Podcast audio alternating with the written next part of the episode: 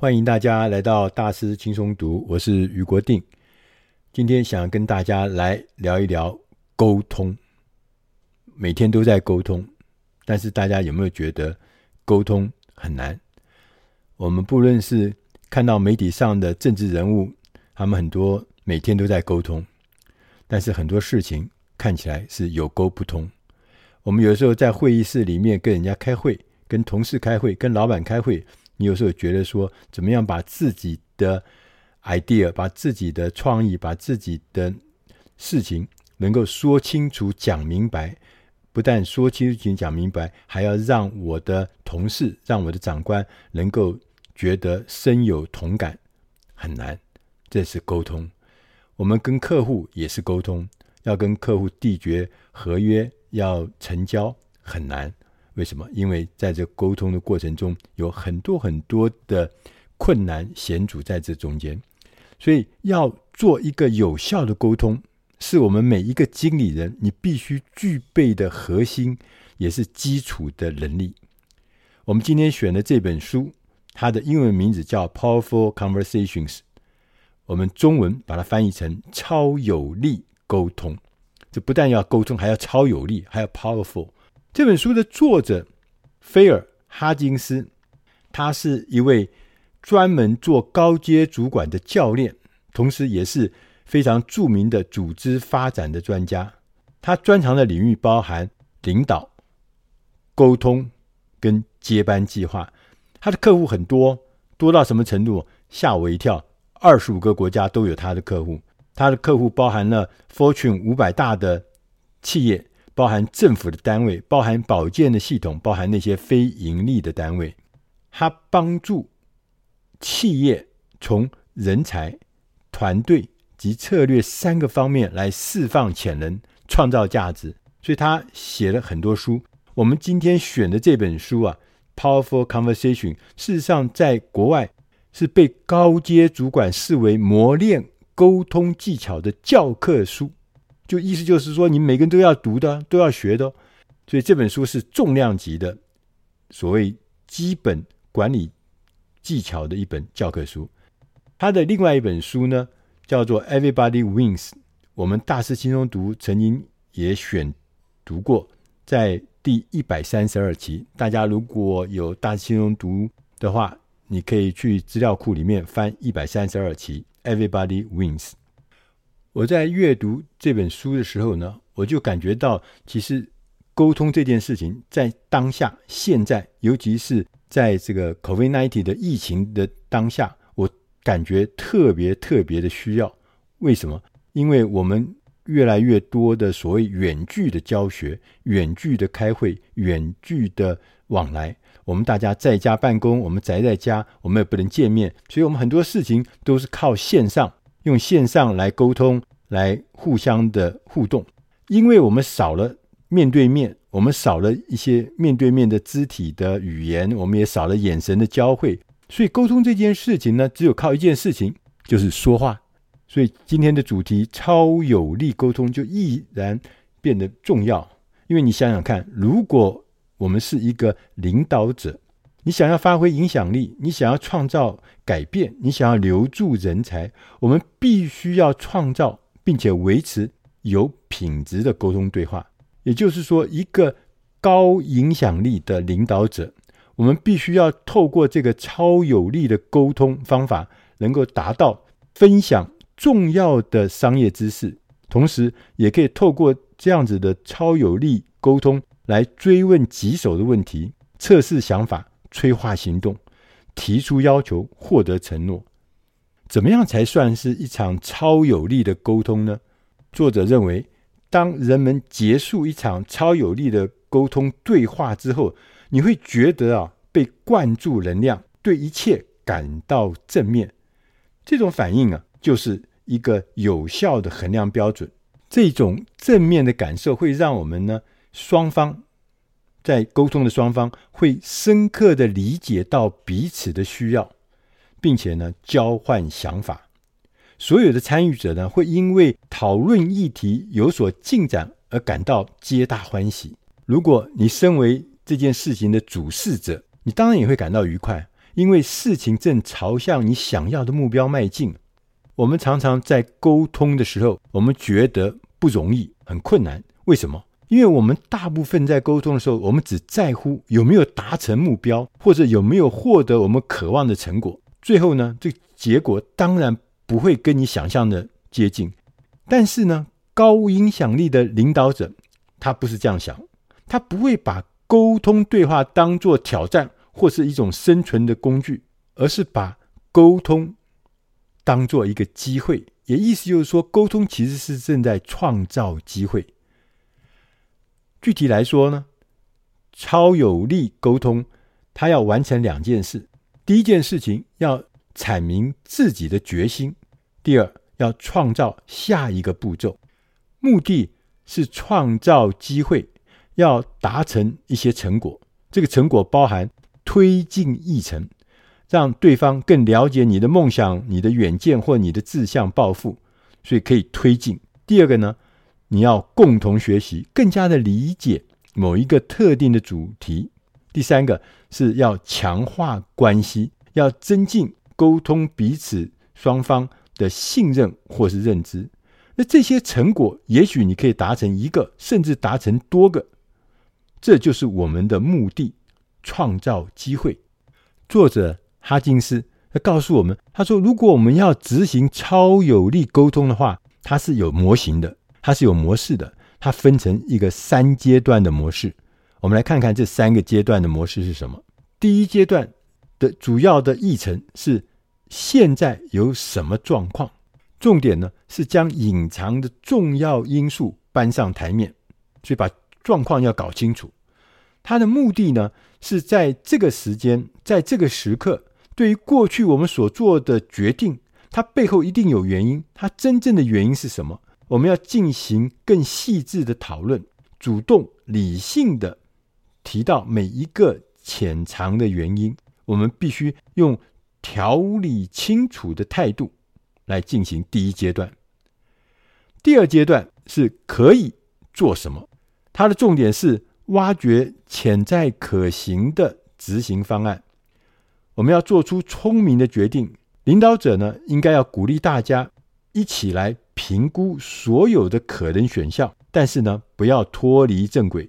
我们常常会在这个时候，因为讨论的太复杂、太多，就带到别的地方去，脱离正轨，这是很麻烦的事情。一定要保持在轨道上，但是呢，也不要用这个脱离正轨这件事情呢，扼杀了其他创意。我们的关键。就是要让每一个人积极的参与，在第二阶段。第三个阶段是谁负责做什么？等于是说，我们要进行收拢的工作。前面找出问题，接着我们讨论充分，接着第三段就是要告诉我们谁负责做什么。我们在创造一个有共识的承诺。有共识的承诺，这个承诺不是只有老板一个人下的，是有共识的承诺，这个非常重要。所以第三阶段的时候呢，还要产出成果呢，任何的行动一定要交代清楚每一个步骤是谁负责、谁执行，同时成效评估要用何种准则，也要说清楚、讲明白，要清清楚楚的明确沟通。大家也知道说哦，我做到什么样的标准才是符合我们的标准，才是超越我们的标准。第三阶段关键的态度是全心投入。当然，作者哈金斯也特别提醒我们，在我们正式展开沟通之前，我们会预先的交换意见作为开场白，先定调暖身，要创造良好的气氛。所以开场白。最好的方法就是先讲讲最近在忙什么。这个重点呢，是要跟对方产生一个情感的连接，创造一个开放而且信任的环境。这个时候呢，最重要，你的态度必须是坦诚以对。所以接着才会进入正式的议程，第一阶段、第二阶段、第三阶段。有了我们刚刚讲的三阶段的沟通模式，再加上一个正确的。暖场的开场白，我们就可以开始呢，避免一些无效的沟通。我们常讲什么“会而不议，议而不决，决而不行”的状况就不会再发生了。有了模式之后，我们必须根据不同的状况，采取最恰当的形式。在这本书里面，他们提到五种沟通的形式，卓越的领导者会运用这五种沟通的形式，达到不同的效果。这五种沟通形式分别是：第一，重点导向；第二，情绪智商；第三，影响感化；第四，认知思考；第五，系统思考。第一个重点导向形式，它重要的是。理性讨论，透过理性讨论，能够转化成爆发力，来落实想要实现的策略。第二种情绪智商，这个形式呢，是透过对他人的理解以及对自己情绪的控制，让对话可以平稳的进行。我个人认为，情绪智商 EQ 这件事情是最难的。尤其是我们在讨论一些严重、严肃的事情的时候，常常因为我们大家期待比较高，所以常常因为彼此的意见不合，所以很容易就会情绪就会起来。当情绪起来之后，这个事情就变复杂，因为除了要处理事情，还要处理情绪。我记得台积电的张忠谋董事长曾经说过，作为一个领导人，你要非常的。控制自己的情绪，不要随便的把喜怒哀乐放在脸上，因为你是领导人。第三个形式呢，是影响感化。我们透过承诺，我们透过授权，能建立彼此的信任。当我们有信任，当然事情就好做好办。第四种形式，认知思考，这一种。对话的形式呢，特别适合在我们组织需要进入学习状态来应付新的挑战。就这个挑战，我们以前没碰过，大家要一起来想。所以呢，建立一个开放的对话空间，我们多多使用譬喻，多多使用案例，来鼓励大家发挥创意，寻求更好的解决方案，将组织推向新的方向。第五个模式呢，是叫系统思考。这种沟通的形式啊，在情况不明、资讯很混杂的时候，效果特别的明显，也很适合我们来整合有很多很多的新点子混在那里面。因为我们用的是系统思考，所以很容易的帮大家专注这个流程，帮大家把这些点子、资讯。或者一些状况能够系统化，所以系统思考是第五种类型。这五种形式，你初步看起来你会觉得好像在实际的运用上面差别不大，但是呢，卓越的领导者他会很敏感地意识到其中这五种形式是有细微差别的，所以你必须要灵活地运用。合适的沟通形式，这也是他们成为一个卓越的领导者表现的精髓所在。在这本书中有一段话，他说：“领导者所做的事就是说话，领导力本身实际上是一整套的超有力沟通。组织的兴衰取决于内部对话力量的强弱。你有没有看过在组织里面？”部门跟部门之间彼此筑高墙、挖深沟、广积粮，像这样子单位没有对话、没有沟通，你觉得这个组织会好吗？所以，对组织来说，超有力沟通的方式可以孕育出一种环境，让组织的成员不再采取惯用的防御模式，才能够展现我们真正的创新，并且创造组织的价值。所以我们在带领组织变革的同时，卓越领导人会善加利用超有力沟通，来实现组织希望得到的改变。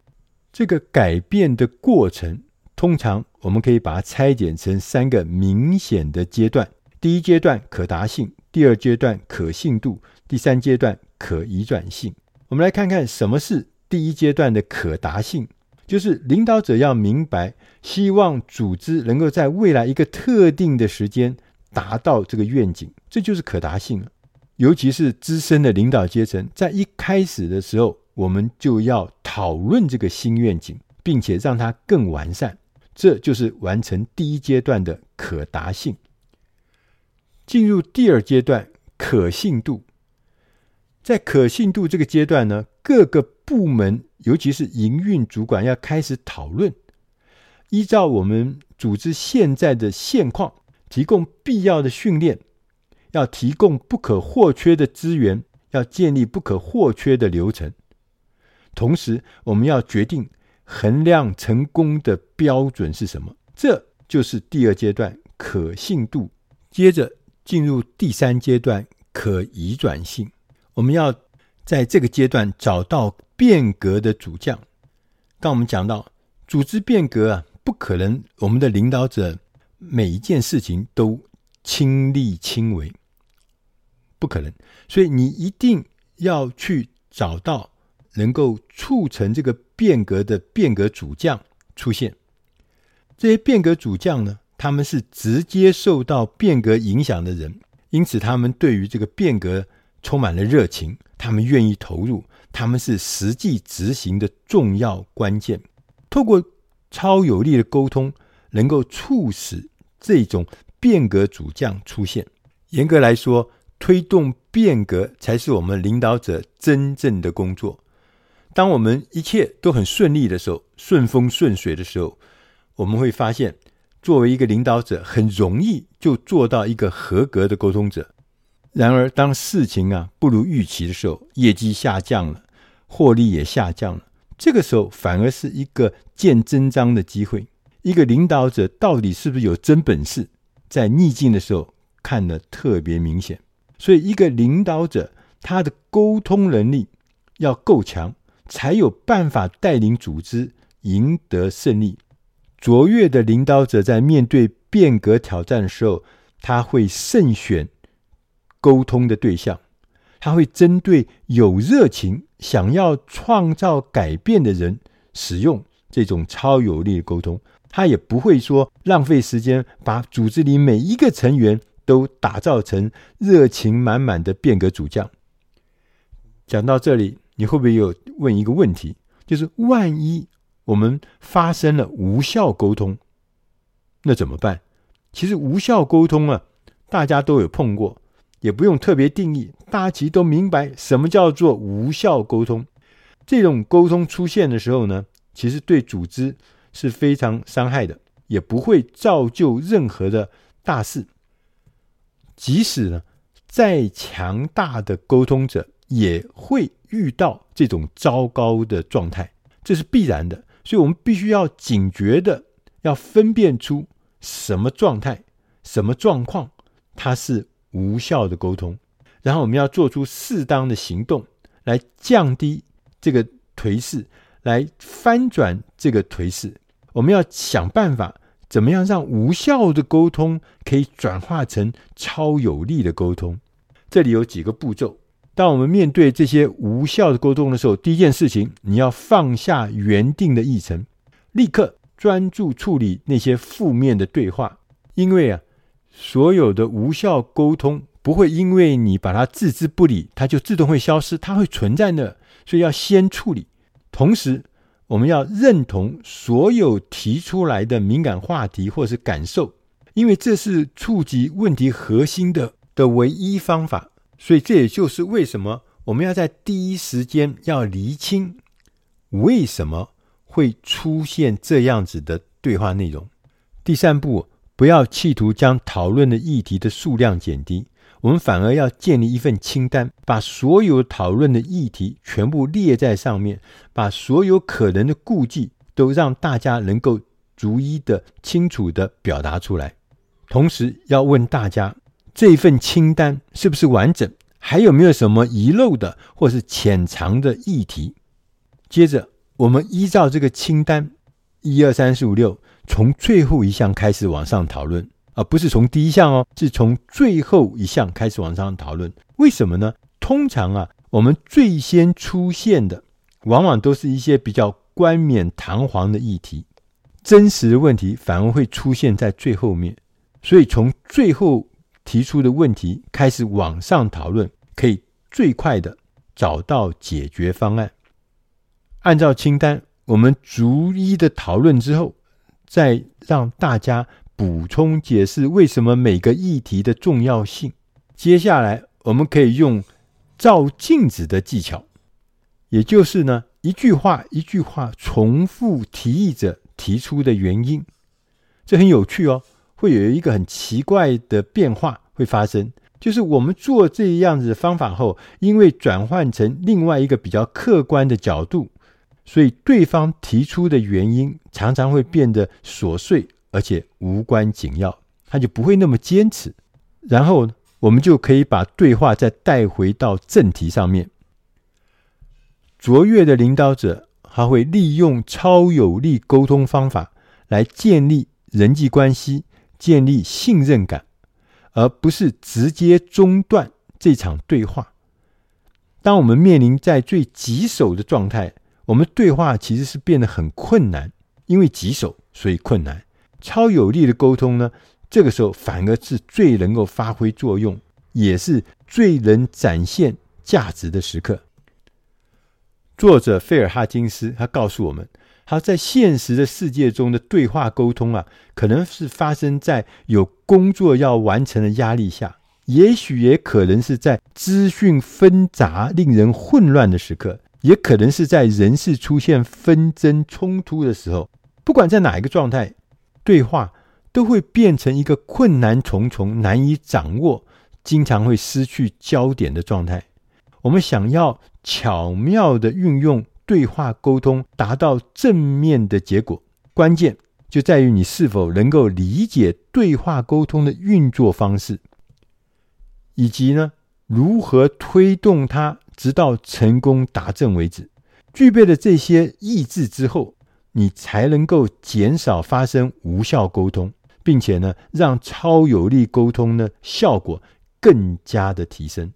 以上的内容是出自大师轻松读第八百三十一期《Powerful Conversation》超有力沟通。我是余国定，希望以上的内容。对你的工作、对你的事业，甚至对你的生活，都能帮上忙。谢谢大家的收听，我们下周再会。